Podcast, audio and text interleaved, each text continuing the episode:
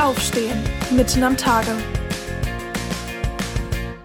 Der Podcast im April von der Evangelischen Kirchengemeinde Lippstadt. Heute mit Regina Tschirschke.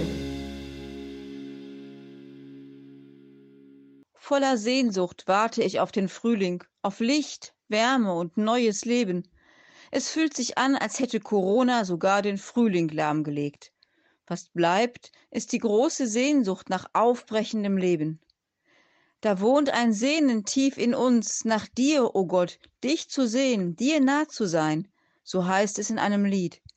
Ja, ich sehne mich nach Gottes Nähe, nach seiner Liebe, nach seinem starken Eingreifen. Hey, Moment mal, das war Ostern. Das ist und bleibt Ostern.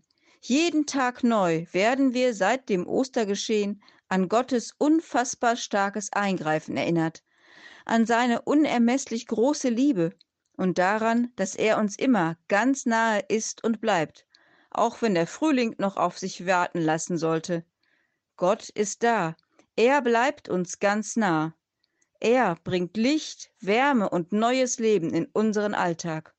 Und jede noch so kleine Blüte erinnert uns daran.